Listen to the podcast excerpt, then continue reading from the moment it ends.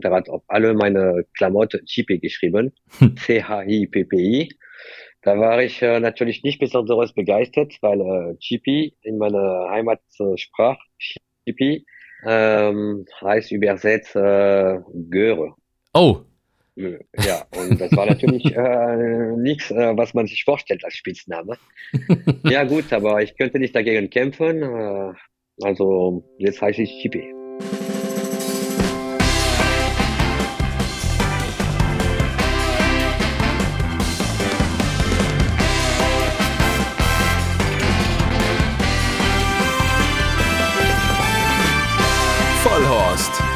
Die Rennsportshow mit ihrem Moderator Alexander Franke. Genau, sind schon wieder zwei Wochen rum. Letzte Folge war ja unser Best-of 2022. Da könnt ihr natürlich jederzeit gerne nochmal reinhören, ist ja noch im Archiv euch nochmal anschauen und anhören, vor allem welche Gäste wir im letzten Jahr da hatten. So, und jetzt fangen wir also von vorne an im Jahr 2023 und ich freue mich heute ganz besonders über einen Gast, über einen Trainer, wo ich eigentlich davon ausgegangen bin, dass ich den wahrscheinlich nie bei mir im Podcast haben werde, weil der Mann normalerweise, so hatte ich zumindest das Gefühl, sehr ungerne Interviews gibt. Aber jetzt macht er eine riesengroße Ausnahme und dann muss er auch gleich richtig ran hier bei uns bei Vollhorst. Hier ist Jean-Pierre Cavallo. Grüß dich, Chippy. Alex. Ich habe es gerade schon gesagt, normalerweise, ich weiß das ja immer schon, dann hast du irgendwo einen Starter und ich will dann da mit meinem Mikro auf dich zugehen im Führing und dann weiß ich immer schon gleich am Gesichtsausdruck, oh, äh, das wird jetzt heute wieder eine ganz schwierige Kiste. Machst du normalerweise nicht so gerne, ne, Interviews? Nee, so gerne nicht, aber die sind äh, auch in unserem Job nötig. Mhm. Und äh, das machen wir immer wieder mit und gern, weil wir müssen ein bisschen auch unseren Job gut, äh, unseren Beruf gut verkaufen. Ähm, aber ich bin, äh, wie gesagt, lieber hinter die, der Kamera als da vorne. Mhm. Ja, es ist natürlich schon so, man erfährt ja dann auch ein bisschen mehr über euch, auch über eure Pferde. Das ist natürlich auch für die Wetter dann ganz interessant, wenn man da so einen Tipp vielleicht auch mal bekommt oder so. Aber machst du das dann irgendwie nicht gerne, weil du da so einen Aberglaube hast oder ist das wegen der Sprache irgendwie oder, oder einfach kein Bock? Ja, wahrscheinlich, äh, weil ich äh, der Typ nicht dafür bin, wegen der Sprache ähm, weil ich nicht gern in äh, vordere Krone steht, mhm. immer äh, lieber hinter die Kulisse arbeitet. Aber ähm, ja, so. Wobei, ich meine, die, die Sprache klingt ja schön, also so Französisch, dieses, das hört man ja schon sehr, sehr gerne. Ich, ich habe aber mal gehört, dass du eigentlich gar nicht so gerne 100% als Franzose bezeichnet werden möchtest, weil deine Wurzeln eigentlich sogar portugiesisch sind. Ist das richtig? Das ist richtig, ja. Ich bin zwar in Frankreich geboren, aber meine Eltern, beide kommen aus Portugal. Also mit anderen Worten müsste man dich eigentlich auf Portugiesisch jetzt ansprechen. Ich kann das, ich kann da, das ist echt so eine von ja, den Sprachen, wo leider ich... Leider nicht, weil... Ah! Ich kann kein Portugiesisch. Ah, okay. Ja, aber es, es, das wird ja häufig gesprochen eigentlich Portugiesisch, ne? Auch so Brasilien, was weiß ich wo überall, aber man kommt da irgendwie trotzdem nicht so in Kontakt damit, ne? Ja, in Brasilien, in Portugal, ein paar Länder in Afrika, glaube ich auch. Ja. Aber in äh, Macau kann man auch gut Portugiesisch äh, sprechen. Das war eine portugiesische Kolonie auch. Aber sonst, äh, ich glaube, mit äh, Englisch und Spanisch und Französisch kommen wir ein bisschen weiter. Ja, aber wenn deine Eltern beide Portugiesen waren, ähm, äh, das ist ja schon komisch, wenn du das halt gar nicht sprechen kannst. Also haben die sich da nie irgendwie mit Verwandten oder so auf Portugiesisch unterhalten oder hast du mal zugehört? Doch, doch, doch. Ich verstehe auch Portugiesisch, äh, mehr oder weniger. Aber ähm, das waren die 70er äh, Jahre. Aha. Ende 60er Jahre, da waren die Portugiesen in Frankreich die äh, erste Generation. Und äh, gut, ich hatte die ersten drei Jahre Portugiesisch gesprochen. Nach kam die äh, Kindergarten und äh, war unsere französische Sprache äh, nicht besonders gut.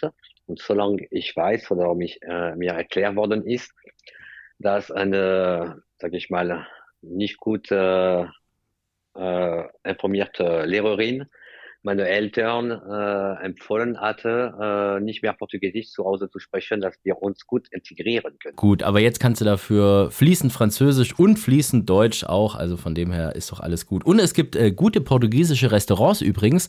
In Hamburg bin ich da das erste Mal auf, auf den Trichter gekommen. Da gibt es so ein ganzes Portugiesenviertel und da kann man echt richtig gut essen und auch trinken. Ja, das kann man überall, glaube ich, wenn man einen guten Koch erwischt.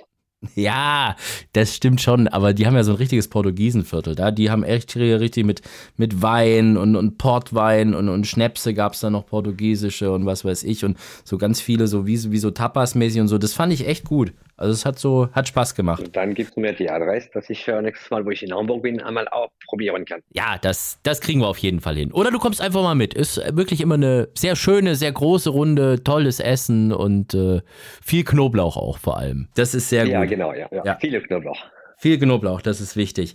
So. Aber dann muss man nach Hause gehen. Ja, ja, das stimmt schon. Aber dann kannst du auch wieder genug Wein trinken und dann hast du es wieder ein bisschen ausgeglichen, weißt du? Dann irgendwann riechst du nach allem und dann geht das auch irgendwie. Na gut. Sehr gut. Wo bist du jetzt gerade? Du bist gerade in äh, Kanzermeer, ne? Wahrscheinlich. Ja, genau, ja. Ich bin äh, noch in Kanzermeer bis morgen. Mhm. Und morgen fliege ich zurück. Ich bin letzte Woche äh, hier geflogen am Freitag. Äh, ich bin eine Woche hier geblieben. Hab die Vorbereitung äh, für das Meeting äh, äh getroffen und äh, meine Junge hier, der alleine bleibt mit zwei Pferden, die Anweisung gegeben und jetzt äh, kann ich zurückfliegen. Jetzt macht äh, Robin äh, alles alleine. Robin Hans ist das. Ja, genau, ja. ja. Ganz junger Reiter. Ich finde mit einem sehr feinen Händchen, schöner Reitstil, der von dir auch schon sehr, sehr viele Chancen bekommen hat. Ne? Also bis, bis hin zum, zum Derby-Start. Das ist ja in dem Alter und in dem Stadium von der Karriere auch nicht so ganz üblich. Also das, das war früh. Ja, natürlich. Wir wollten ihm sofort äh, das Vertrauen gegeben und ihm ein bisschen äh, das Gefühl geben, dass er äh, die Chance kriegt.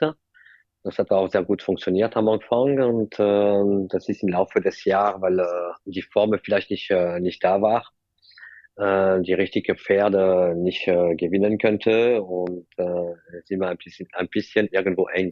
Jetzt äh, hast du gesagt, also du fliegst dann morgen jetzt wieder zurück äh, nach Hause, das heißt also dann wahrscheinlich äh, nach Mülheim, da auch mal im Stall gucken, dass da alles läuft. Aber ich glaube, sonst ist es so, die Pferde selber, die da in, in, in Kanzlermeer bei dem Meeting dabei sind, die bleiben ja die ganze Zeit, oder? Also da muss man ja so Boxen mieten, glaube ich, habe ich das mitbekommen. Ja, genau, ja. Die Pferde bleiben bis Ende Februar. Wir mhm. müssen uns für Boxer bewerben. Äh, früh war etwas schwieriger, weil äh, es waren äh, viele Anfragen. Und heutzutage ist ziemlich einfach, weil äh, auf der ganzen Platz da hier auf der Rennbahn sind noch Boxerlehrer. Durch ein paralleles Programm in Deauville und in Chantilly, Pornichet, Lyon, in Pau äh, haben die Franzosen eine Menge an Alternativen durch den Winter und die Trainer und die Pferde aus Paris, die kommen nicht mehr runter. Ah, also okay. Also Boxen zu kriegen in Cancer ist äh, easy. Von 20 Jahren war natürlich oder von 10 Jahren war natürlich ein, ganz anders. Ja, das, das habe ich mitbekommen. Damals, da musste man sich ganz früh bewerben und hoffentlich hast du welche bekommen und dann wolltest du 10 Boxen, hast aber nur 5 bekommen und dann genau, war es ja. genau, dann war es irgendwann so, dass man man konnte die untereinander so ein bisschen tauschen. Erlaubt war das glaube ich nie, aber die haben ein Auge zugedrückt und dann irgendwann haben die glaube ich gesagt, das geht jetzt gar nicht mehr. Also kannst jetzt nicht sagen, wenn der Cavallo 5 Boxen hat und der Marcel Weiß hat 5 Boxen und der eine braucht aber 7, dass man da untereinander tauscht, das geht nicht mehr, ne? Das, das haben die ab. Nee, das geht nicht. Nee, nee. Das ist äh, mal gegangen. Mhm. Ähm, vielleicht von 20 Jahren noch, äh, kann ich mich noch erinnern.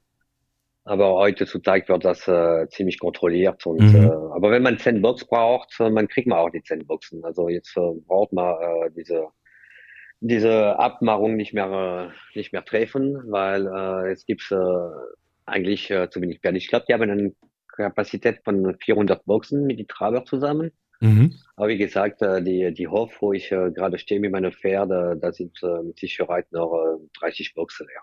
Oh, okay. Jetzt hast du ja äh, zwei dabei, hast du gesagt. Der eine ist Lexington Gold, das habe ich mitbekommen. Der ist gestern gelaufen. Und wer ist der andere?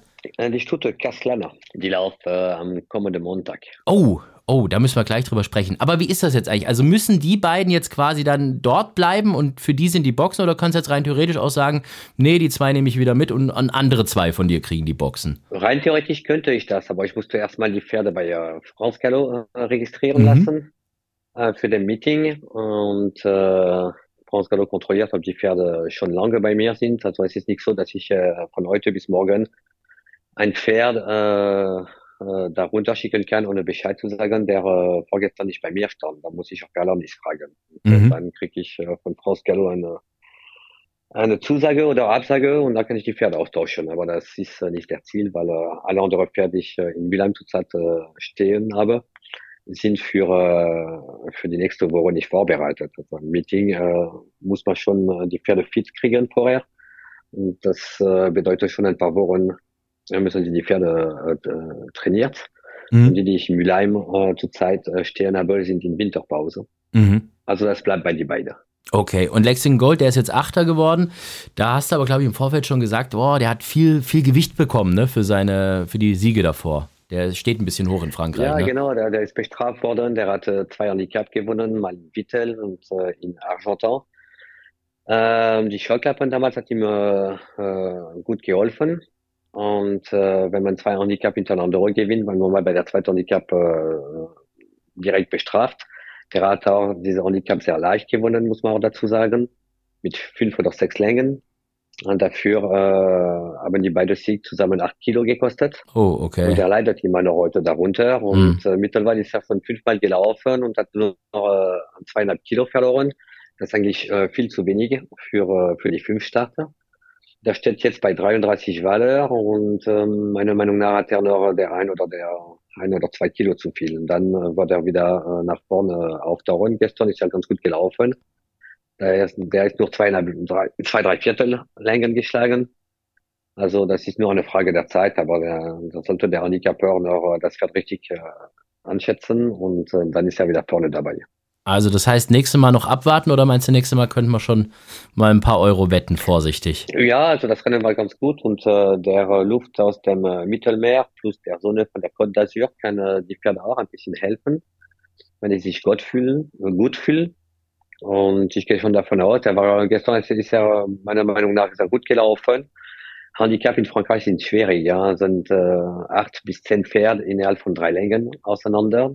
Da braucht man eine gute Startnummer, die Bodenverhältnisse müssen auch stimmen, der Rennverlauf muss auch stimmen und äh, so einfach ist es nicht. Äh, du kannst äh, innerhalb von, äh, von einem Taschentücher äh, kommen vier, fünf Pferde in Frage. Also ähm, die Toto sollte normalerweise interessant sein, dass man zu einem Pferd immer folgen sollte. Gut, also jetzt äh, müssen wir natürlich aber auch noch über Kaslana sprechen. Schaue ich mir gerade mal an. Oh, von Ivanhoe. Das ist natürlich, äh, das muss dir ja besonders am Herzen liegen. Ne? Ivanhoe, ich weiß gar nicht, wie, wie, viel, wie viel Gruppe 1 Rennen, mit dem du gewonnen hast? Ich glaube zwei, ne? Mit äh, Zwei, ja. Jetzt, ne? Japan Cup seid ihr auch mit dabei gewesen und so. Also das ist natürlich, ähm, merkt man sowas eigentlich dann, wenn du, wenn du so, eine, so einen Sohn oder in dem Fall eine Tochter von, von so einem Deckhengst hast, den du selber mal trainiert hast, dass da irgendwie so Ähnlichkeiten da sind, also so charakterlich oder so? Es kann schon äh, vorkommen, ja, bei Kaslana, äh, also charakteriell würde ich das nichts äh, sagen, körperlich vielleicht, weil die hat einen Halsansatz, äh, der äh, für eine Stute ziemlich äh, breit ist. Das hatte Ivano auch. Ähm, Ivano war natürlich äh, doppelt so groß und äh, doppelt so, so stark wie, wie Kaslana. Aber da gibt es immer der ein oder der andere Punkt, wo man die Helligkeit sieht. Ja. Mhm. Und äh, ich freue mich, weil das nicht die einzige Ivano, äh, die ich äh, in Stall habe und die ich äh, trainiere. Und äh, Ivano war meine erste Gruppe 1 damals äh, Sieger.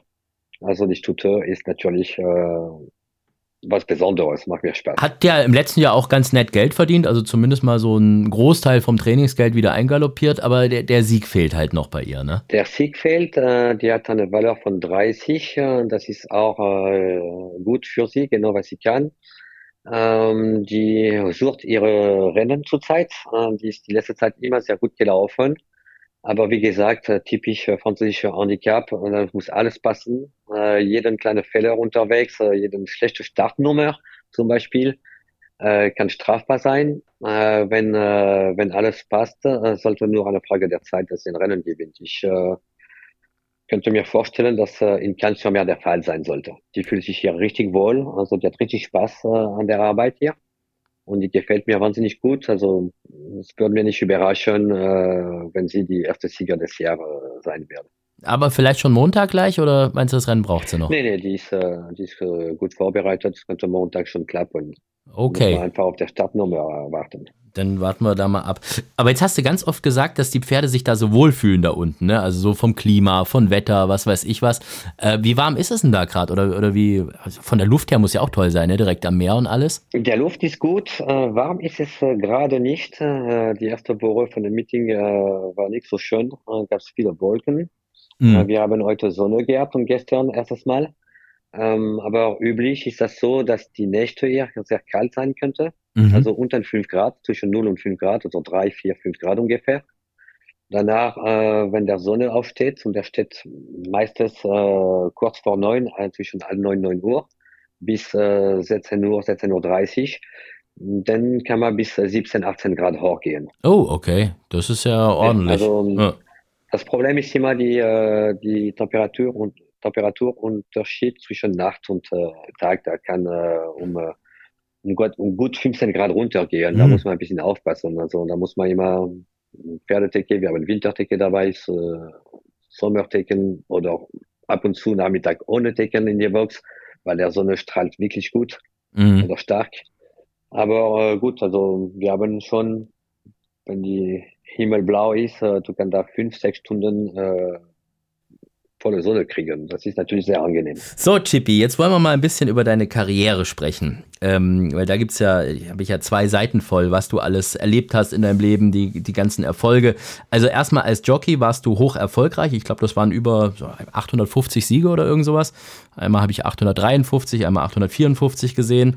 Ich glaube, dieser, dieser. Nee, genau, ist 853. 853, okay.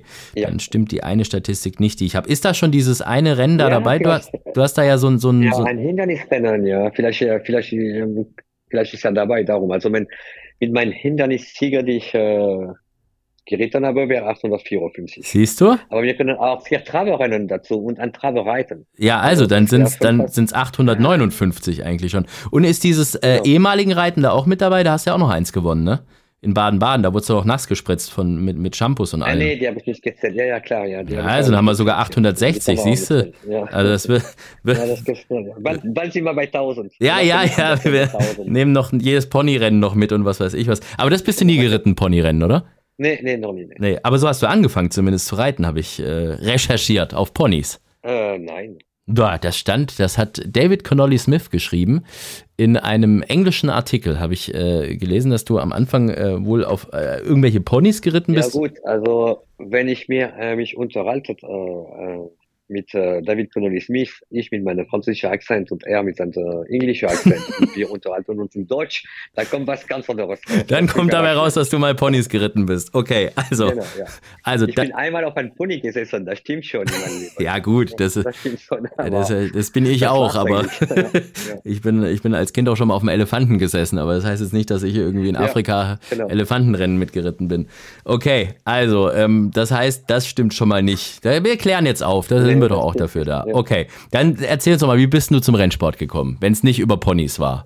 Das ist wegen ein Pony wahrscheinlich. Ähm, ich war äh, irgendwann als, äh, als Kind äh, genau auf einer Pony drauf gesessen, auf einem Campingplatz in Südfrankreich und äh, das hat mir toll gefallen und ich wollte das irgendwie als Sport betreiben, habe ich meine Eltern ein bisschen auf Unterstützung äh, gefragt, aber äh, ich komme auf bescheidenen Verhältnis. Der Radsport ist ein äh, teurer Sport und das ging also nicht. Aber ich war ziemlich stur und ich habe immer wieder nachgefragt. Ja, und irgendwann ist ein Arbeitskollege von meinem Vater, äh, hat zu meinem Vater gesagt, ja, der ist so klein und so leicht. Ja, wenn er äh, auf Pferde steht, warum schickst du nicht in, in der Jockeyschule?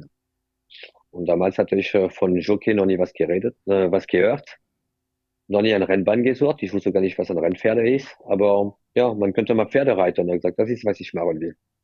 Und dann äh, aber, haben wir uns beworben, damals in Lyon, mhm. auf diese Jockeyschule. Und äh, da habe ich eine kleine Praktikum gemacht und bin ich äh, aufgenommen worden.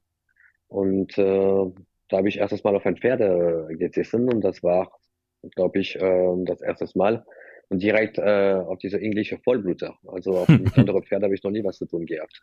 Ja, der Anfang war ein bisschen schwer, weil, äh, wie gesagt, mit 14 erstes Mal auf Pferde gesessen. Da war etwas äh, kompliziert. Da musste man erst mal lernen. Ja gut, ich habe ein bisschen Zeit gebraucht, um es zu lernen, aber irgendwann habe ich das auch hingekriegt. Okay, also dann hat deine Jockey-Karriere angefangen und ähm, das war dann erst in Frankreich, dann bist du, glaube ich, nach Österreich gegangen, wenn ich das richtig gelesen habe. Ja, das stimmt, ja. Ich, äh, ich war äh, kurz in die Schweiz noch, in Wilsdorf. Ähm, das war äh, nach meiner Lehre, aber da bin ich nicht lang geblieben. Und dann bin ich wieder zurück nach Frankreich, Bundeswehr gemacht erstmal. Mhm. Und äh, dann habe ich bei meinem zweiten Trainer in Frankreich, bei Jacques Dubois, mein erster Trainer ist äh, Jean Bertrand de Ballanda und das war beide Hindernistrainer. Also ich habe meine ganze Lehrzeit meine ganze französische äh, Zeit bei Hindernistrainer gearbeitet. Und, und dann irgendwann äh, bin ich gefragt, ob ich äh, Interesse hätte, nach äh, Österreich zu gehen. Und äh, mir ist äh, versprochen worden, dass ich da ein paar Rennen reiten könnte. Da habe ich mir gedacht, okay, das ist der Fall, weil äh, ich war noch kein Jockey damals. Ich war schon, keine Ahnung, sechs, sieben Jahre in Rennsport. Äh, ich hatte zwei, drei Flachrennen geritten und doppelt so viel oder vielleicht äh, ja bis 20 Hindernisrennen schon mal geritten. Aber auch von Jockey sein äh, war nicht die Rede. Also ich hatte nicht zu, verlo zu verlieren. Ich habe mir gedacht, ja, warum nicht? Ich kann das ausprobieren. Und dann bin ich nach Österreich gegangen. Und dann hat äh, eigentlich die Jockey-Karriere angefangen. Und seitdem heißt er ja auch Chippy. Das kommt ja auch eigentlich aus der Zeit in Österreich, weil ein Ungar dir den Namen da gegeben hat. Äh, ja, das war äh, der sogenannte Jockey-Diener, der äh, unsere äh, Sache äh, in äh, Jockey-Umkleideraum aufgepasst haben. Ich war neun und mein Vorname ist Jean-Pierre, Frank mit J und P, also in Französisch JP. Und äh, äh, aus ungarischer äh, Nationalität hat er das äh, falsch verstanden und er hat auf alle meine Klamotten Chippy geschrieben. C-H-I-P-P-I. Da war ich äh, natürlich nicht besonders begeistert, weil äh, Chippy in meiner Heimatsprache Chippy ähm, heißt übersetzt äh, Göre. Oh. Ja, und das war natürlich äh, nichts, äh, was man sich vorstellt als Spitzname. ja gut, aber ich könnte nicht dagegen kämpfen. Äh, alle haben sich lustig darüber gemacht und jetzt mittlerweile stehe ich dazu. Äh, das ist schon äh, knapp äh, 30 Jahre her. Also jetzt heiße ich Chippy. Okay, gut. Also, wir sind in Österreich. Chippy hat seinen neuen Spitznamen gehabt. Chippy, die Göre. Und dann nach zwei Jahren Österreich haben wir endlich dich nach Deutschland bekommen. Und dann erstmal nach München-Riem. Genau, ja. Und dann bin ich bei Jutta Mayer äh, gewesen, fünf Jahre lang. Und das war auch sehr schöne Zeit, muss ich sagen. Und äh, von, äh, von daher, von Jutta Mayer nachher direkt nach Westen zu Mario Hofer, der äh, für mich eine äh, Glückssache war, weil Mario Hofer hatte eine sehr gute Struktur. Äh, der hatte viele Pferde und äh, ähm, normalerweise ein Klassikstall hat immer knapp über 40 Prozent an Zweijährigen und genauso viel an Dreijährigen. Und die äh, übliche 20 Prozent sind ältere Pferde. Bei Mario hat sich die Verhältnis eh mehr äh, zum ein Drittel, ein Drittel, ein Drittel. Und es war viel Handicap-Pferd und dadurch, dass ich äh, sehr leicht war und äh, keine sogenannte Klassik-Jockey, äh, da war der äh, Stallstruktur von, äh, von Mario eine willkommene Sache für mich und äh, könnte ich viele, viele Rennen reiten. Mhm, weil du so, so arg leicht warst, ne? Du, dich hat man auch immer die Briefmarke ja, genau, genannt. Ja, die Handicap, ja, ja, genau. Ja. Was hast du gewogen damals? Ja, also ich glaube, ich äh, am Anfang, wo ich da bei Mario war, könnte ich sogar 50 Kilo, 49,5 Kilo reiten. Oh, wow. Dann haben sie äh, der Rennsystem sich immer wieder geändert und ich Kilo nach oben gelagert. Jetzt mittlerweile sind wir bei 52, glaube ich, ohne Erlaubnis. Also ich hatte kein Gewichtproblem. Also ich bin, äh, ich wiege heute 56 Kilo zum Beispiel. Also wie gesagt, äh, Sauna kannte ich nicht. Wie hast du das denn geschafft, dass du nicht unheimlich dick geworden bist, als du aufgehört hast mit dem Reiten? Weil das wäre doch das Erste, was eigentlich jeder normale Mensch macht, wenn du nicht mehr, äh, also wenn du alles essen darfst, ja, was du ich, willst. Ja, weil ich äh, die ganze Zeit habe. Du durftest auch, immer. Alles essen durfte, was ich wollte. Also das war, das ist mein normales Kampfgewicht. Ich musste nicht abnehmen oder äh, nicht so oft abnehmen. Ähm, dadurch war das mein normales Gewicht. Also wenn ich nicht äh, Jockey gewesen wäre, äh, wäre ich trotzdem 50, 51 Kilo schwer gewesen. Okay, ja, das vielleicht, ist gut. Vielleicht zwei, drei Kilo mehr, weil ich vielleicht nicht so, so viele Sport äh, betrieben hätte, aber mehr auch nicht. Ja, können andere nur von träumen. Und natürlich im Rennsattel auch ein Riesenvorteil, wenn man so leichtes Gewicht reiten kann. Gerade in den Handicaps hast du ja selber gesagt. Und hast ja trotzdem, du hast ja trotzdem deine Gruppe Rennen auch gewonnen. Ne? Also das so, so ist es ja nicht, dass du jetzt nur in den Handicaps oder so warst. Ich glaube, Gruppe 2 hast du gewonnen mit, mit Fair Breeze und, und was weiß ich was, Rotec und so. Also ja, ich meine, jeden, jeden Hund findet auch eine Körner. Ach, und äh, ich, ja gut, ich habe, ich weiß nicht, als Reiter äh, sieben, acht Gruppenrennen äh, gewonnen glaube ich. Äh, bei 800 Siege, das ist äh, nicht besonders viel, aber auf der Genuss bin ich trotzdem gekommen und das hat natürlich äh, sehr viel Spaß gemacht und äh, jeden Rennen ist, äh, ist wichtig und äh, ich bin auch stolz auf meine kleine Gruppe rennen, gar keine Frage. Ja, das kannst du auf jeden Fall auch sein. Aber die richtig großen Gruppe-Erfolge, die kamen dann eben als Trainer. Da hast du wie viel Gruppe 1 Rennen gewonnen? Ich glaube, acht waren es, ne? Äh, nee, das waren neun. Neun sogar, genau, okay. Also das heißt, das war, lass uns die mal durchgehen. Also du hast zweimal Ivanhoe, äh, hat zwei Gruppe 1 Rennen gewonnen, dann war es äh, Guignol und Ito, das war im Jahr drauf. Ja, also Ivanhoe hat den großen Preis von Baden und äh, der große bayerische Rennen gewonnen. Das waren eh so deine, äh, deine Stammrennen, die hast du doch, glaube ich, ganz oft gewonnen, die zwei Rennen, ne? Der große Preis von Baden habe ich zweimal gewonnen und äh, die bin ich auch noch zweimal gelaufen. Also einmal Ivanhoe und einmal Guignol. Und der große Preis von Bayern äh, habe ich die vier, viermal hintereinander gewonnen, ja. Mhm. Einmal mit Ivanhoe, Ito, Guignol, äh, zweimal Guignol, ja, genau. Ja, dann hast du noch äh, die Diana gewonnen mit Well Timed damals. Und genau, ja, ja. Dann gab es noch diesen äh, Gruppe 1 in Longchamp, der, der natürlich ganz besonders war mit Alson, das so ein bisschen wie ein Matchrace war, weil am Ende nur zwei Pferde gelaufen sind. Aber zwei gute Pferde. Ja, ja. Genau. Ja, ja das waren zwei gute Pferde, aber ganz, äh, ganz ehrlich, an diesem Tag hätte auch zehn Pferde laufen äh, können. Äh, da hätte keine Alson geschlagen. Ja, tolles Pferd auf jeden Fall. Mittlerweile ja auch Deckhengst, Alson und ja, die anderen auch Ito, Ivanhoe, Geniol. Äh, krasse Namen auf jeden Fall. Einer hast du vergessen, einer hast du vergessen, Giuliani. Giuliani, stimmt. Siehst du, deshalb hatte ich acht. Ja. Wann hat der denn gewonnen? Dallmayr. In München auch. Ah, siehst du? Das war genau der, der mir hier nämlich ja. fehlt, weil ich habe mir acht Stück aufgeschrieben und habe Giuliani vergessen. Verrückt. Also, neun Gruppe 1 Siege hast du. Ähm, das alles mit entweder Schlenderhahn oder Uhlmann äh, Pferden. Genau, ja. Da warst du sechs Jahre lang Privattrainer auf der Anlage und dann kam Ende 2019 diese, diese große Schocknachricht für alle, dass diese Privattrainingsbahn, das Tra Privattrainingsgelände in Bergheim, dass das aufgegeben wird, dass die nichts mehr selber machen. Und das hast du auch sehr kurzfristig erfahren, so wie ich das mitbekommen habe damals, ne? Ja, wir haben äh, die ganze Stadt hat äh, alles, äh, die äh, News äh, zusammen erfahren. Das war im September 2019. Da gab es natürlich viele Gerüchte davor und äh, man hat mal was gehört und so weiter, aber äh, auf Gerüchte hält ich nicht. Also ich habe offiziell, äh, äh, ich glaube, das war sogar am, ich glaube, das war am Freitag, zwei Tage bevor Alston in Grand Kriterium gelaufen ist. Mhm. Genau, das war für 48 Stunden davon. Das muss irgendwo Ende September gewesen sein. Mhm. Ja, ist jetzt etwas über drei Jahre her. Ende 2019 war das, Anfang 2020 ging es dann auf eigenen, komplett eigenen Beinen in Mülheim im neuen Stall weiter. Da bist du bis heute. Und ähm, ja, wenn du jetzt nochmal so an die Zeit damals zurückdenkst und, und wie das alles gelaufen ist, wie es zu Ende ging, mit was für einem Gefühl machst du das? Das war äh, sechs äh, sehr schöne Zeit. Äh, in diese sechs Jahre hatte man viele Gruppenrennen äh, gewinnen können, fast 40. Und äh, das war äh, ein schönes Kapitel in, äh, in meinem Geschichte mit dem Rennsport. Ich glaube, ähm, das ganze Rennsport ist so wie ein Buch. Und der Buch hat mehrere Kapitel. Der äh, Schlenderane Zeit war eine davon und der Kapitel äh, musste abgeschlossen werden. Das haben wir auch gemacht. Und das ist gut so. Und äh, dann gibt's äh, Zeit für neue Kapitel zu schreiben. Wie du sagst, das waren natürlich sehr intensive Jahre. Wenn du jetzt da nochmal zurückblickst auf diese Schlenderhahner Zeit, was war da so das Besonderste, was dir in Erinnerung geblieben ist?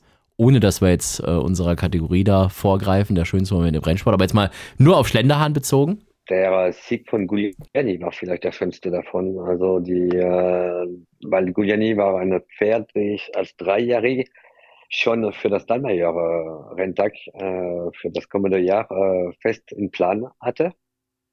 Und äh, das Dallmayr äh, Rennen ist äh, ein Rennen, die ich immer gewinnen wollte, weil ich äh, in München äh, fünf Jahre gearbeitet habe und das war das damals das einzige Gruppe 1 in München. Und äh, da wollte ich immer das Rennen äh, gewinnen. Und dann kommt dieses Pferd, Gugliani, als dreijährig. Und der war der perfekte, perfekte Pferd für das Rennen. Und ich wollte das unbedingt mit ihm starten. Und als Vierjährig, wo der in der Saison gestartet äh, hatte, hat er in Düsseldorf das äh, Gruppe 3 Rennen gewonnen. Da war er zweite bei den, bei den Gruppe 2, aber beide Rennen auf 1600 Meter. Und der dritte Start sollte das Dallmayr Rennen. Nur ähm, die Besitzer damals waren nicht so ganz happy, das Pferd von 16 auf 2000 Meter äh, zu bringen. Und äh, ich hatte kurz, äh, kurz davor äh, das Gefühl gehabt, dass ich äh, das Rennen nicht laufen werden. Und da musste ich mir natürlich überlegen, wie ich äh, die Besitzer überredet, äh, doch in München zu laufen. Und nach dem Streichungstermin, wir haben uns äh, die übrig gebliebene Pferd zusammen angeschaut und analysiert. Und äh, wir hatten gedacht, dass es eigentlich nicht so schwer wäre, äh, das Rennen, und äh, wir sollten doch probieren. Und da haben wir uns entschieden, Gugliani da starten zu lassen. Und er hat auch gewonnen. Und das war natürlich ein toller Ergebnis. Also man kann es schon so richtig nachfühlen nochmal, wie besonders der Sieg für dich auch gewesen ist. Aber hat ja wirklich auch im schönen Stil gewonnen. Aber lass uns nochmal auf deine Trainerkarriere schauen, weil da ist mir eine Sache aufgefallen, die sich schon, ja, wie so ein roter Faden irgendwo durch deine Karriere zieht, was das Trainersein angeht. Also, das ist dieses Privattrainer-Ding oder zumindest Privattrainer-ähnliche Ding. Das hat schon so angefangen. Du warst für Klaus Hofmann, statt Lucky Owner, warst du der Privattrainer damals, ganz zu Beginn.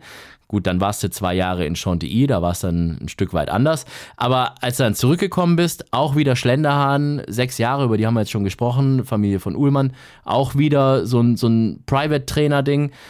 Das ist dann auseinandergegangen, 2020, dann der große Neustart in Mülheim äh, auf, auf ganz eigene Faust, aber auch dann gleich schon wieder so ein Riesenbesitzer am Stall mit dem Gestüt Hönihof, der irgendwie den halben Stall voll gemacht hat wieso hat es dich da immer wieder zu so einer Art von Beschäftigung hingezogen? Und, und wie kam es überhaupt dazu? Weil man ist ja dann schon doch, wie wir jetzt gemerkt haben, sehr abhängig von diesem einen großen Besitzer dann. Wow, gute Frage. Nee, ich glaube, das ist, äh, das ist ein paar Schicksale. Man trifft mal ein paar Leute im Leben, die äh, Begegnungen, die man macht, äh, die können äh, sein eigenes Schicksal auch der eine oder der andere Richtung enden. Ähm, ich finde, das ist eine tolle Geschichte, die man da mitgemacht hatte. Ob das bei Klaus Hoffmann war damals mit Lucky Honor. Der, der Mann hat mir auch in meiner Trainer als meine Karriere als Trainer gut geholfen und unterstützt. Ich bedanke mich äh, an der Stelle dafür. Und ähm, dann äh, musste man natürlich äh, in Frankreich wieder neu anfangen. Das hat auch ganz gut geklappt. Da hatte ich auch mehrere Besitzer. Äh, die zwei Jahre, wo ich in Chantilly war. Und dann kam äh, der Anruf von äh, Baron. Und dann musste man wieder für äh, einen großen Besitzer arbeiten. Das war auch tolle Jahr, haben wir viele Rennen gewonnen. Dann gab wieder der Abbruch. Und dann musste man wieder klarkommen. Und äh, jetzt in Mülheim, der große Besitzer war bis, äh, bis äh, vor kurzem äh, Gestüt Höniof. Und äh, mit wem ich äh, sehr gute Erfolge auch hatte. Die waren auch äh, in Bergheim-Zeit auch bei uns in Stall. Mhm. Da gab es auch ein paar Gruppe, Gruppe Sieger und äh, ich glaube, äh, ich hatte jeden zweite Pferd von Hönnihof war ein Blacktype-Pferd äh, und davon leben wir und äh, das hat alles Spaß gemacht. Aber alle schöne Sache hatte auch irgendwann eine Hände und da muss man sich wieder neu finden und hoffen, dass, äh, dass man neue Begegnungen äh, macht im Leben. Wenn du jetzt nochmal so ein Angebot kriegen würdest von irgendeinem so ganz großen Gestüt, die sagen würden, Herr Cavallo, wir hätten Sie gerne jetzt wieder als, als Privattrainer, würdest du da mitmachen oder sagst du, du willst jetzt mal vielleicht einen anderen Weg einschlagen oder einfach sagen, ich bin gerade ganz froh, wie es ist, jetzt noch ein paar mehr Pferde im Stall und, und dann ist die Sache gut. Ja, also theoretisch, theoretisch äh, gibt es einen Spruch und man sagt mal immer, das erste Mal ist ein Unfall. Das zweite Mal ist ein Zufall und das dritte Mal ist immer selber schuld. ja. Ich habe schon zweimal hinter mich, das dritte Mal äh, wäre ich selber schuld. Also der Antwort wird nein. Wir haben jetzt gerade schon über den schönsten Schlenderhahner-Moment gesprochen. Äh, wir haben aber natürlich noch die Kategorie der schönsten Moment im Rennsport. Und es kann jetzt natürlich sein, dass das dasselbe ist. Dann hätte ich mir selber ein Eigentor geschossen. Aber vielleicht hast du ja auch noch einen anderen Moment für uns. Was war für dich der schönste Moment im Rennsport? Der schönste Moment viele Momente, aber äh, wie gesagt, äh, es gab so wenige Momente, wo, äh, wo ich äh, feuchte Augen hatte und Giuliani war eins davon. Also du hast ja doch Tor geschossen. ja, ich habe es gerade schon gemerkt. Ich habe jetzt noch gehofft, dass da noch irgendwas anderes kommt. Vielleicht der erste Gruppe 1 Sieg äh, damals irgendwie mit, mit, mit Ivanhoe. Die war, die war auch sehr schön in, äh, mit Ivanhoe und äh, das war auch, äh, das war auch schon im Moment, gar keine Frage, die erste Gruppe rennen und äh, es gibt aber der erste, äh, der erste Rennen, die man gewinnt als Trainer oder als Besitzer, ist auch schön äh, als Besitzer als Jockey, meinte ich. Ähm, nee, also kann ich nicht viel sagen. Also äh, Gudiani war äh, wirklich, äh, wo du mir das gefragt hast, das erste, was ich im Kopf hatte. Also, dann haben wir es zumindest schon mal zweimal erzählt, die Geschichte. Dann ist ja nochmal unterstrichen worden. Wir haben aber noch eine weitere Kategorie und das ist die, wo die meisten Leute nicht so gerne drüber reden. Aber auch da musst du jetzt durch unser peinlichster Moment. Der peinlichste Moment. Oh, viele. Welche willst du haben? ja, alle, alle. Wir haben Zeit. Wir haben unfassbar viel Zeit. Der wichtigste war vielleicht für mich, also der peinlichste, in Vichy. Da habe ich ein Hindernisrennen geritten. Äh, mit einem Pferd namens Sarko, glaube ich. Und äh, es war 20 Starter und wir waren ziemlich äh, eng beieinander hinter dem äh, der äh, Gummistart. Und am Start äh, ist meine Bügelriemen kaputt gegangen durch einen Zusammensturz mit einem anderen Pferd. Und ich ging auf dem ersten Hindernis nur mit einer Bügel. Ja, dann bin ich gesprungen, habe ich gesehen, oh, es fällt was. Da habe ich der zweite Bügel wieder ausgemacht und da bin einfach hinterher ohne Bügel gesprungen. ja, und nach acht äh, Hindernis, äh, da war die Graf äh, leider aus. Ich hatte damals auch keine gute körperliche Kondition vielleicht, aber ich, konnte, ich konnte mir nicht mehr am Sattel halten. Und ich bin nach dem letzten Hindernis wie, wie ein Gummipuppe auf das Pferd hin und her gewackelt. und ich bin äh, irgendwann runtergefallen auf der Flach, weil ich mir nicht mehr am Pferde halten könnte. So wie, so wie so ein Zeichentricksfilm. Ne? das Blöd dabei ist, ist nur, dass es ein PMU-Rennen war. Und der Kameramann oder der Kamera, äh, die Kameraleute haben natürlich äh, nur mich im Visier, weil das so lustig war, statt, äh, statt äh, die vordere Pferde. Ach du Scheiße. Ja, mein einziges Glück, äh, mein einziges Glück, es war äh, Ende 80er Jahre und es gab kein Social Media. Weil wenn es so wäre, würde ich heute immer noch darunter leiden müssen. Nur die Video gibt es nicht mehr man kann aber das Rennen nicht mehr abrufen und das ist auch gut so. Bist du dir sicher, dass es das nicht mehr gibt? Vielleicht gibt es ja noch irgendwo ein France Gallo Archiv und äh, wir haben da irgendjemanden, den wir bestechen können. Ja, irgendwie. gut, aber du musst, du musst lange suchen, bevor du was findest. Ich glaube, du findest das nicht mehr. wir, wir, wir schauen auf jeden Fall mal nach. Wir haben äh, noch eine Kategorie, die es nicht jedes Mal gibt, aber äh, wir haben das letzte Mal von unserem Sascha von Pferdewetten.de schon erfahren, dass er sich zumindest Mühe geben möchte, dass er in fast jeder Sendung auftaucht in diesem Jahr. Und tatsächlich ist es so, dass er für dich mal wieder ein Sascha will Wissen aufgezeichnet hat und hat eine spezielle Frage an dich. Bitteschön. Sascha will wissen. Hi, Jippi, mein Lieber. Schön, dass du bei uns in der Sendung bist. Mal, äh, vielleicht hast du es ja mitbekommen. Zwischen Alex und Philipp ist ein Streit ausgebrochen, ne? welches Rezept für Froschschenkel am besten ist. Äh, in Sahne, Knoblauch oder Provence. Ähm, ich habe ein bisschen Angst, dass sich dieser Streit zwischen den beiden zu einer, sagen wir mal, Art lustig anzuschauenden Faustkampf entwickeln könnte. Und deswegen will ich da ein bisschen vorbeugen. Kannst du den beiden helfen? Äh, was tatsächlich das bessere Rezept ist? Und isst du überhaupt Froschschenkel oder ist das Klischee? Das Klischee sagt ja, dass jeder Franzose gerne Froschschenkel isst. Also von dem her. Also ich habe öfter mal Froschschenkel gegessen, aber da ist mir zu wenige Fleisch da drauf, äh, leider. Und äh, darum, äh, wenn ich die Wahl habe, nehme ich lieber äh, Schnecken. Aber Schnecken, aber, ist mehr, Schnecken ist ja auch nicht mehr Fleisch, Chippy, die, die kleinen Dinger da, die Dings da. Ja, gut, das schmeckt mir besser. Und nur, äh, ja, wie am besten immer noch mit äh, äh, Butter, viele Knoblauch und Kräuter. Mehr, mehr braucht man nicht. Mit Butter und Knoblauch und Kräuter. Also der, der Philipp ja. hat ja immer Provençal gegessen, also das heißt mit so einer Tomate-Paprika-Soße. Tomat, ja, ja. Kann, kann ja machen. Der, äh, der Philipp kommt aus der Tschechei, also äh, nicht bekannt für kulinarisch. Äh. Ja, ja, eben, eben. So, und ich habe sie wenigstens mit so einer Cremesoße. Knoblauch und Creme, weißt du, so. Das, das finde ich gut. Aber ja, ich meine, Geschmack macht gut, also wie man will. Ja, das stimmt. Weißt du was, wir rufen den Philipp jetzt mal an, oder? Den müssen wir jetzt mal damit konfrontieren, dass äh, du zumindest knoblauchtechnisch auf meiner Seite bist und nicht auf seiner. Philipps Mumm der Woche. Und jetzt ist er auch bei uns in der Leitung. Philipp Minarik. Grüß dich, Philipp. Jean-Pierre Cavallo ist heute unser Gast. Bonjour, entraîneur, ça va? Bonjour, Philippe, ça va bien? Ja, komm, Philipp, hopp. Jetzt musst du auch weitermachen, wenn du so angefangen hast. Äh, très bien, très bien, merci. Geht doch. Mal, wie oft haben wir ja, beide ja. nicht zusammen das Deutsche Derby gewonnen? Das Deutsche Derby, wir hatten das äh, noch äh, vor, oder? Also haben wir nie geschafft, verdammt. Sollte man vielleicht nochmal äh, probieren. Mit mir wird es schwierig, glaube ich. Ja? Ich glaube, äh, Philipp, unerfolgreicher im Deutschen Derby als zu deiner aktiven Zeit könntest du auch jetzt nicht mehr sein, um ehrlich zu sein. Das stimmt, das stimmt. Das stimmt. Ich war, glaube ich, bei 17, bei 17 oder 18 Versuche war ich, glaube ich, einmal das Hinste. Das war's. Wie oft hast du der große Preis von Baden gewonnen? Viermal. Ja, das muss man schon ja, erst mal zweimal für dich. Ja, wir haben es gerade schon auseinandergefriemelt. Also ihr habt ja äh, ein Gruppe 1 Rennen nach dem anderen zusammen weggeknallt. Das war, das war eine hocherfolgreiche Zeit, ne? Philipp äh, war äh, als Jockey äh, immer sehr interessant, je größer die Rennen waren. Also das ist so ein ein Typ, der ist so gut mit Druck ausgegangen. Je größer das Rennen war und besser hat er geritten. Das war immer für mich äh, erstaunlich, wie der äh, mit äh, so großer Aufgabe umgegangen ist. Philipp, wie war der Chippy als Trainer zu dir? Dü, dü, dü, dü. oh je. Quatsch. Da Also, gibt's, da gibt's ohne ein, Funkloch. Da gibt's ein Funkloch, genau, glaube ich auch. ich glaube, ich habe hier Chippy acht Gruppenrennen gewonnen. Das habe ich für kein anderer Trainer geschafft, natürlich. Und der Umgang war schon, ja, wie der schon sagte, da war immer ziemlich wenig Druck. Das muss man ihm lassen. Also war ein großer Rennen, äh, Weltand, ungeschlagene Favoritin Indiana zum Beispiel. Und ich habe keinen Druck gemerkt, gespielt. Wo natürlich Druck war da, Druck ist immer da. Nur Druck, das vergessen die meisten großen Besitzer und Trainer. Druck brauchst du nicht aufbauen, der ist sowieso da.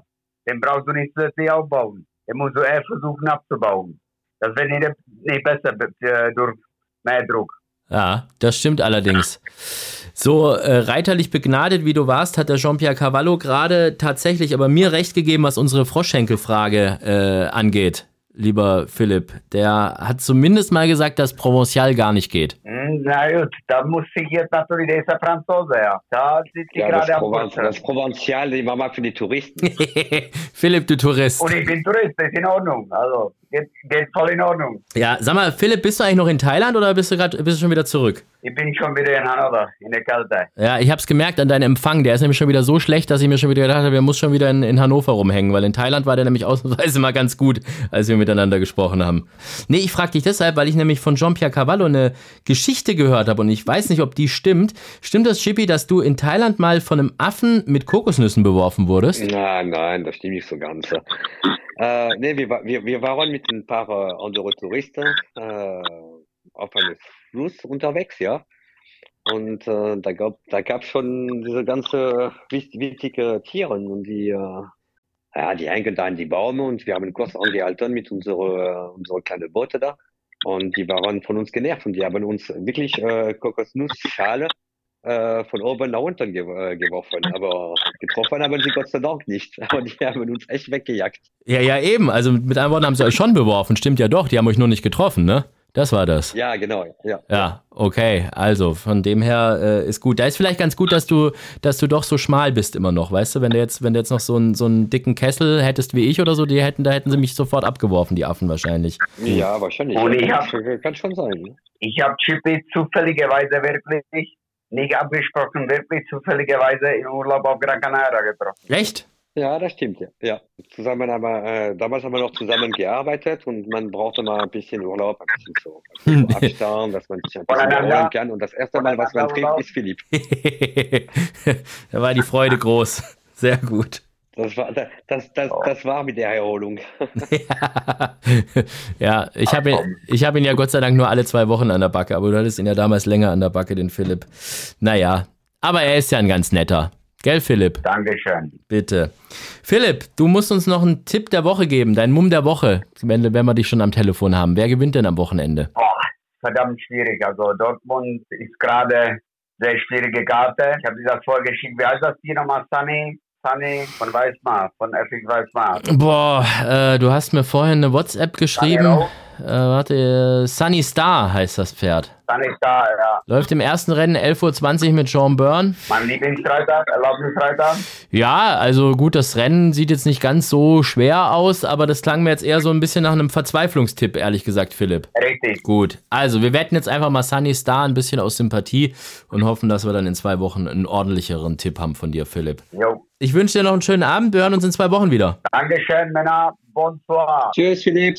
Philipp Minerik, wie immer bei uns bei Vollhorst zu Gast. Aber unser Hauptgast diese Woche ist und bleibt natürlich Jippy Jean-Pierre Cavallo, der gerade an der Côte d'Azur sitzt in äh, Cagnes-sur-Mer. Cannes-sur-Mer. Und äh, das, ähm, das Gute ist ja, wenn man so einen Informanten vor Ort hat, dann, äh, wir sind ja weit weg. Ich sitze ja hier was weiß ich, wo im kalten Deutschland. Da, da haben wir ja vielleicht die Chance auf, auf, auf noch ein paar Tipps für die nächsten Tage. Ich weiß ja nicht, ob du irgendwas irgendwie von deinen Trainerkollegen noch gehört hast, die jetzt irgendwie am Wochenende Starter haben oder so und uns da noch ein bisschen füttern kannst oder irgend sowas, Chippy? Äh, ich habe leider nicht gehört, also kann ich dir nicht helfen dabei. Ähm, aber auch sonst, äh, ja, dann musst du halt nach Kenshammer fliegen. Das, das hatte ich eh schon lange vor. Ganz viele haben gesagt, das soll irgendwie so toll sein, aber ich habe es bisher noch nicht geschafft. Ich schaffe es wahrscheinlich dieses Jahr mal nach St. Moritz. Das ist, äh, das ist zumindest mal so ein, so ein Ziel für dieses das Jahr. Das ist aber natürlich was ganz anderes. Ja, wobei ich, ich weiß nicht, ob ich St. Moritz so 100% cool finde oder ob ich, ähm, also ich war einmal erst in St. Moritz und ich fand es so ein bisschen schräg. Also so die Leute, die sich da so gar nicht für den Rennsport teilweise interessieren und es geht nur darum, hier Champagner saufen und Pelzmantel und so. Ja gut, ich habe ich hab mal die Gelegenheit auch gehabt, in. Moritz zu reiten und ich glaube, dass jeden Jockey in dieser Welt äh, muss sowas einmal erleben, weil das ist schon was ganz Besonderes, auf eine gefrorene See zu reiten. Mhm. Aber ganz ehrlich, wenn man das einmal gemacht hat, dann braucht man nicht mehr. Also mir hat das gereicht, der ein oder der andere Mal. Da war ich keine große Fan von St. Moritz. Ich fand das auch, äh, ähm, das ist eine schöne Show. Das ist äh, echt äh, eine sehr schöne Gegend. Da mitten in die Bergen. Äh, gar keine Frage, aber ich muss das nicht haben. Ja, es, es, es ist halt alles so teuer einfach, ne? Also Hotelzimmer kannst du ganz vergessen, 300, 400 Euro die Nacht. Äh, Tribünenplatz 85 Franken oder die kleine Tribüne 50 Franken. Dann äh, VIP-Tickets kriegst du hier 690 Euro, äh, schön Lounge und so. Das, das geht bis 1000 Euro hoch. Der, ich finde das richtig krass. Also das, boah. Hm, hm, hm, hm, hm. Krass. Ja, gut, das ist St. Moritz. Dann, ja. dann, dann, muss man schon wissen. Aber es muss für alle was dabei sein und äh, St. Moritz gehört dazu. Das ist der äh, Saint-Tropez der Winter. Ähm, ja, warum nicht? Aber jeder muss selber wissen. Also ich, ich finde da gut, die einmal äh, Rennen zu reiten dort. Dass man muss man das einmal erleben, wie gesagt. Aber auch sonst ist ja nicht so mein Welt. Nee. Ja, ich schaue es mir vielleicht mal an und dann berichte ich danach, wie es am Ende dann gewesen ist. Wenn ich noch Geld habe für die Rückfahrt danach. Schauen wir mal. Ja, gut. Ja, ja das ist das Wichtigste. So, jetzt, ähm, hm, hm, hm, was machen wir? Charity-Wette müssen wir noch machen. Pass mal auf. Die Charity-Wette. Du kennst das Prinzip. Du kriegst 100 Euro von Pferdewetten.de und die darfst du setzen, entweder 100 Sieg oder 50 Sieg, 50 Platz auf ein Rennen in der Zukunft. Und das wird dann für einen guten Zweck gespendet und den guten Zweck darfst du dir auch aussuchen. Jetzt fangen wir aber erstmal mit dem guten Zweck auch an. Weißt du schon, für, für welchen guten Zweck du das spenden wolltest, wenn du gewinnen solltest? Also wenn das klappen sollte, äh, ich bleibe bei unserer Branche und ich war die Jockey-Unterstützungskasse.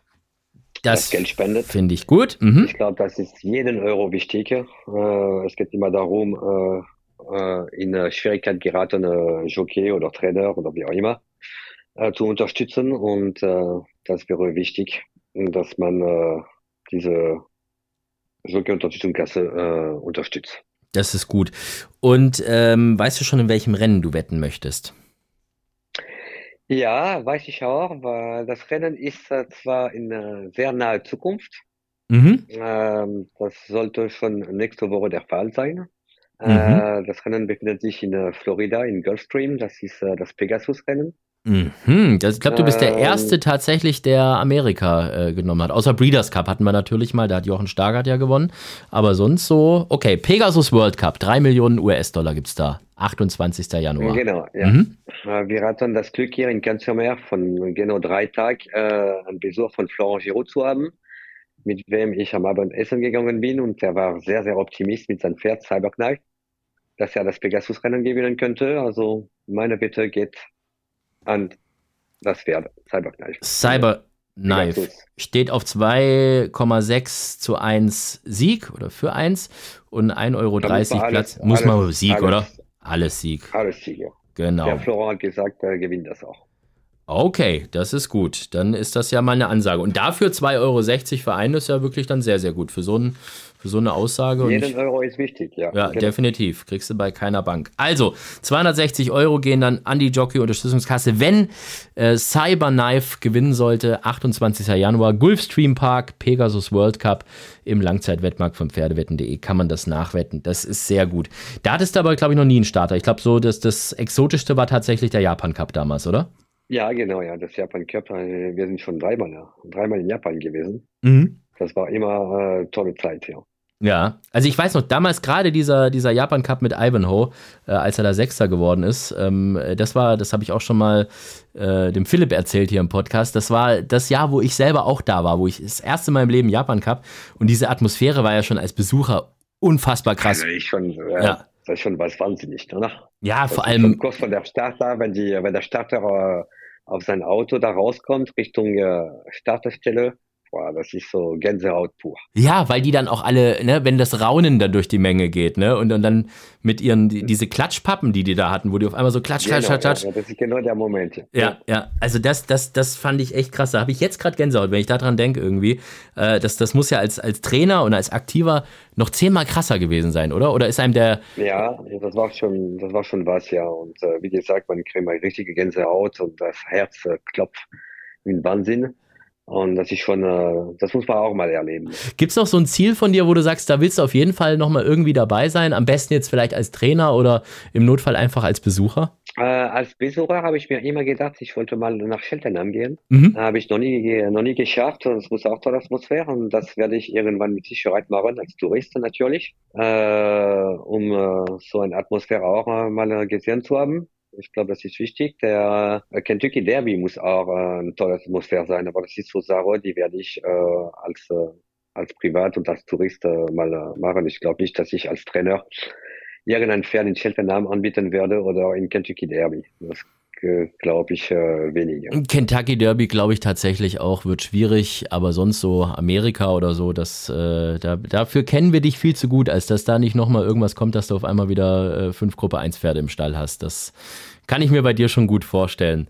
Wenn du jetzt mal so aufs nächste Jahr denkst, oder aufs nächste, also auf dieses Jahr, 2023, was sind da so deine, deine großen Hoffnungen? Ja, also ich meine, klar, Mythico, der, der ist noch im Stall, der wird, der wird dieses Jahr fleißig weiterlaufen, denke ich mal, ne? Ja, der Mythico äh, sollte dieses Jahr noch äh, äh, laufen äh, in Grupperennen. Ich äh, bin mir sicher, dass er noch äh, Grupperennen gewinnen kann.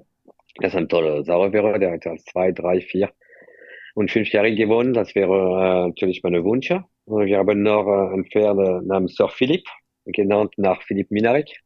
Mm, mhm. äh, der äh, immer noch sieglos ist, äh, aber schon mal Zweite in Sanitaire war. Das ist natürlich ein Kandidat für die äh, ganze Steherrennen, äh, Orleander-Rennen und, äh, und so weiter. Das, äh, das sollte äh, auch eine Pferde, der, äh, wie gesagt, in diese Steherrennen äh, von sich sprechen lassen sollte.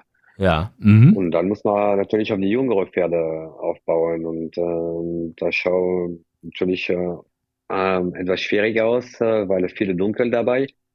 Aber äh, ich glaube, bei der bei den Hanks äh, haben wir ein Pferd namens Mitico Nord, das ist natürlich ein Bruder von Mitico. Mhm. Und Mitikara, äh, die ganze Geschwister können alle galoppieren. Also es gibt keinen Grund, warum Mitico Nord nicht galoppieren könnte. Das ist auch der einzige Pferd, der eine Derby-Nennung hat mhm. im Stall.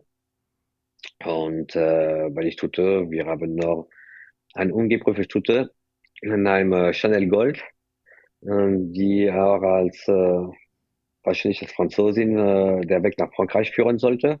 Die schaut auch nicht talentfrei zu sein.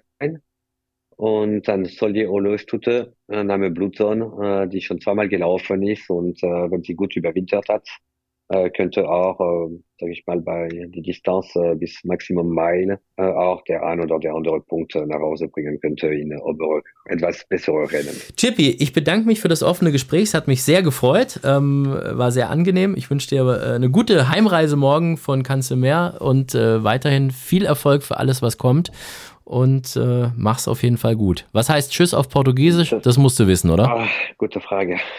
Mal, ich, nee, kann, ich, ich, ich kann es mal googeln. Dann haben wir, haben wir wenigstens noch einen Bildungsauftrag ja. erfüllt. Tschüss, Portugiesisch. Ja, also super. Ich kann Italienisch sogar sagen, Arrivederci, aber in ja. Portugiesisch. Äh, und weißt du, was es heißt? Ciao. das hätten wir uns jetzt auch ja, merken können, oder? Hasta mañana. Au revoir, au revoir. Merci bien. Weiterhin Hals und Bein. Dankeschön, Chippy. Danke mich, danke für die Gelegenheit und äh, dann erfolgreiche Wochenende und äh, bis nächstes Mal. Das war also Jippy Jean-Pierre Cavallo, der gerade in Cannes-sur-Mer an der Côte d'Azur in Frankreich weilt und für uns Zeit hatte, ein Interview zu geben. Neunfacher Gruppe 1-Sieger als Trainer. Und ich habe es gesagt, so wie wir ihn kennen, wird er die 10 Gruppe 1-Sieger auch noch voll machen. Da bin ich mir eigentlich ziemlich sicher. Netter Typ. Wir hören uns in zwei Wochen wieder. Bis dahin, macht's gut, ciao, tschüss und auf Wiederhören. Vollhorst, die Rennsportshow. Podcast von Pferdewetten.de Moderator Alexander Franke. Inhaltlich verantwortlich Sascha van Treel.